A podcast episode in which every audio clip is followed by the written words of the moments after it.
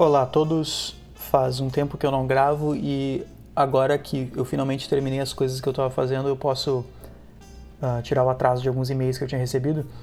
Um dos e-mails que eu recebi, que na verdade foi mais de um sobre esse assunto, é, a é perguntando sobre a diferença entre mestrado e doutorado aqui, né, em termos de estrutura. Já faz um tempo que eu tenho recebido e-mail com uma pergunta, com perguntas similares a essa, tipo, tá, mas uh, como é que faz a seleção do mestrado? É, que são perguntas que poderiam ser classificadas numa categoria que é qual é a, a o que, que diferencia mestrado de doutorado aqui, né?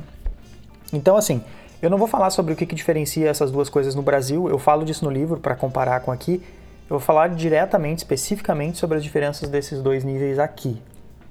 E é claro, eu vou falar baseado na minha experiência, e a primeira coisa que sempre tem, tem, é bom a gente manter assim em mente quando a gente pensa sobre essas perguntas é que depende. Né? Então a resposta muitas vezes vai depender. Então tudo que eu falar aqui, evidentemente, vai depender da área, da universidade, um, até mesmo dependendo do, da linha de pesquisa que a pessoa for seguir. Quer dizer, diferentes universidades, diferentes departamentos, faculdades vão ter diferentes estruturas. Né?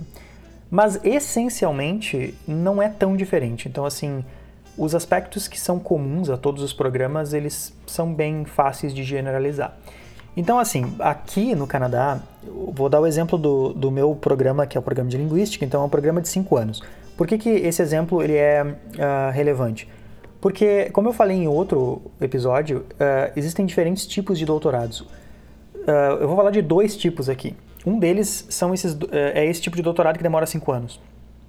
Outro tipo seria aquele doutorado que é mais curto, que é um doutorado que demora aí três anos, digamos.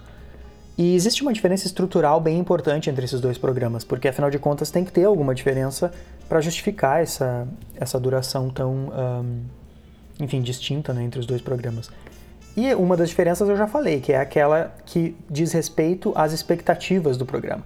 Esses programas que são de três anos, programas de PhD de três anos, eles já vão, normalmente eles vão pedir um, um projeto no início desse, desse programa, então ele já vai partir do princípio que o, o, candidato que começou o programa, ele já desde o início sabe exatamente onde ele quer chegar.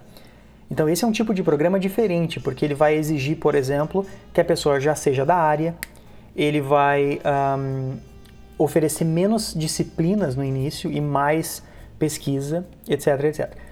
O que, que um programa de 5 anos vai fazer? Ele vai oferecer isso que eu acabei de dizer, mais algumas disciplinas.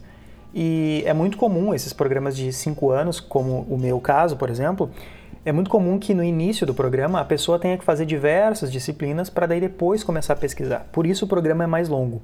E é evidente que isso tem um impacto no processo de seleção. Então, muitos processos de seleção para programas de 5 anos não vão exigir um projeto concreto do candidato já de partida.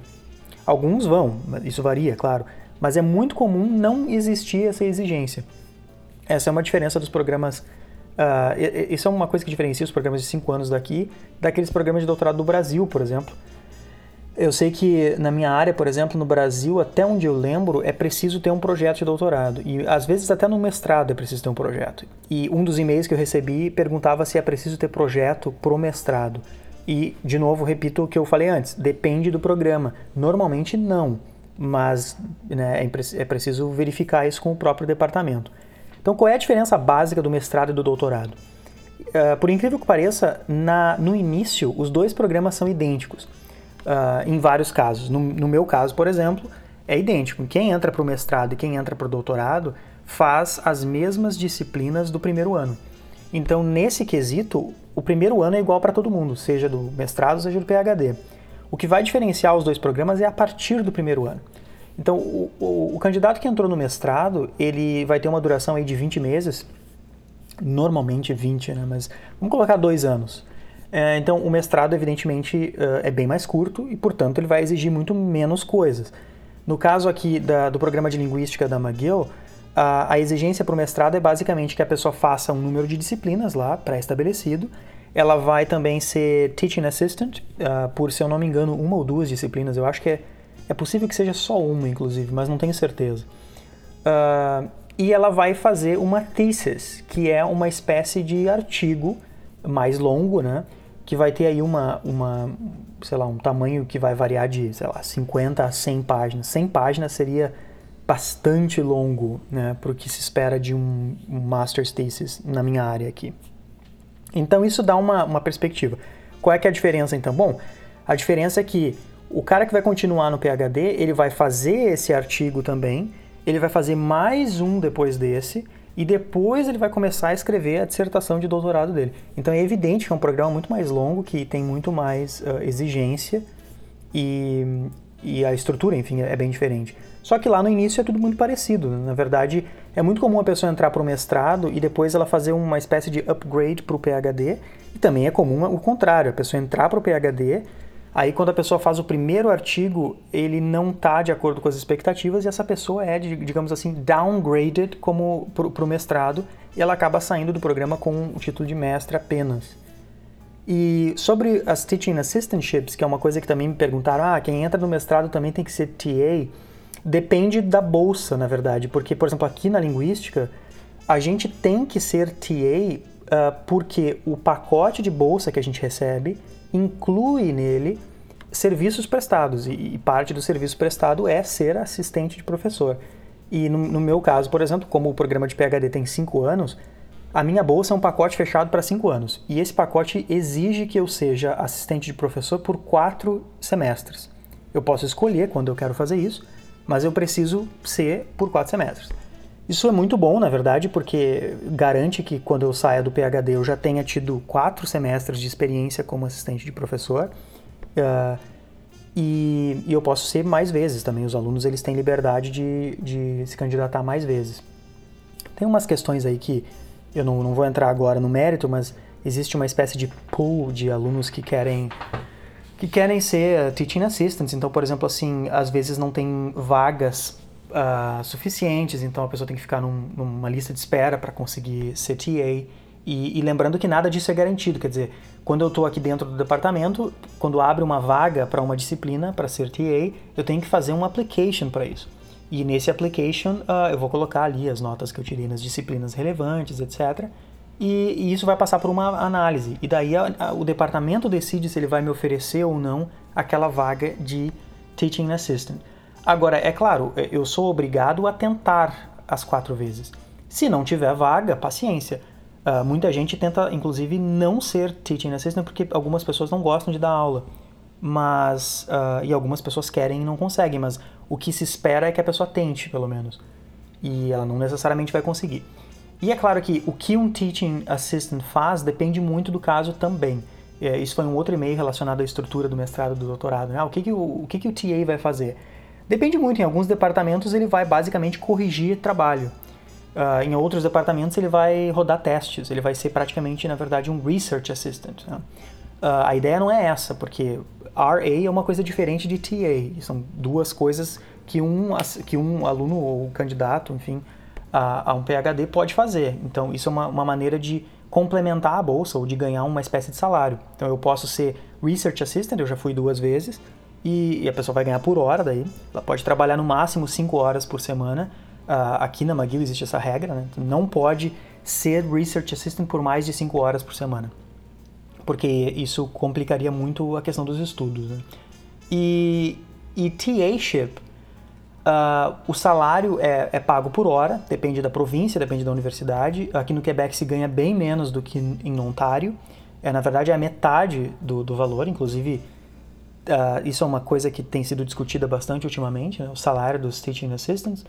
Mas o ponto é que depende muito do departamento. A tarefa que um TA vai desenvolver depende muito.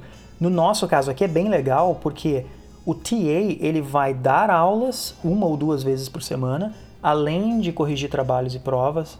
Ele também pode ajudar a, a desenvolver material. Ele pode, ele vai ter que ter office hours para atender alunos em horários extras.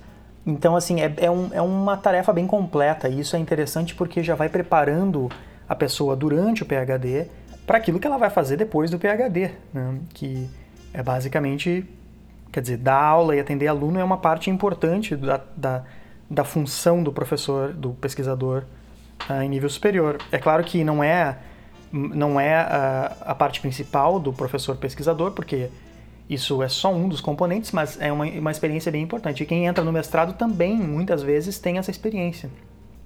E isso é bem importante. Então, essa é a diferença estrutural entre mestrado e doutorado. Né? Então, na verdade, mestrado, ah, pelo menos eu estou usando aqui o exemplo do, do meu curso, né? Então, só para recapitular, no mestrado a pessoa vai fazer um artigo que vai ser a tese de mestrado. É, esse é o nome mesmo, é Master's Thesis, não é dissertação que eles chamam aqui. Uh, e o PhD vai fazer esse artigo mais um e depois a, a, dissertação de doutorado nos últimos dois anos. E é claro, quem faz o PhD vai ser TA mais vezes, vai ter que fazer algumas disciplinas a mais, então assim, é, existe um maior número de exigências. Uh, o PhD aqui então são 5 anos, o mestrado são 20 meses, então vamos botar aí 2 anos. Então é mais do, mais do que o dobro da duração. Isso varia, né? Como eu falei, tem alguns PhDs que têm duração de 3 anos, por exemplo. Lembrando que não quer dizer que porque dura 5 a pessoa vai terminar em 5. Né? Eu conheço pessoas que já estão no sétimo ano. Eu conheço um cara especificamente que está quase há 10 anos no programa de doutorado e ele não termina. E isso tem muito a ver. Isso não, não é porque é uma coisa extremamente difícil necessariamente, mas é porque tem uma questão de foco, né? Muita gente perde o foco durante esses cinco anos porque é um período longo, então às vezes a pessoa, depois que a pessoa termina esse segundo artigo do PhD, então o que resta para essa pessoa é fazer a dissertação. E nesse período é muito comum a pessoa ficar meio que no limbo, assim, ela, ela tem a dissertação, o projeto tá lá e tal, e embora ela seja acompanhada, ela fica meio que solta. Uh, então, muitas vezes acontece de a pessoa demorar mais do que uh, deveria. É claro que a bolsa dura cinco anos, né? aqui na McGill, no departamento de linguística. Em outros departamentos, pode ser que a pessoa consiga bolsas externas, enfim, e consiga ganhar mais por mais tempo. Mas é, não é uma tarefa muito fácil, na verdade. E a sugestão é sempre terminar nos cinco anos, né? embora isso seja bem difícil. Então, essas são as, as principais diferenças. Eu acho, acredito que isso responda a alguns dos e-mails que eu recebi. E hum, é isso por hoje. Até a próxima.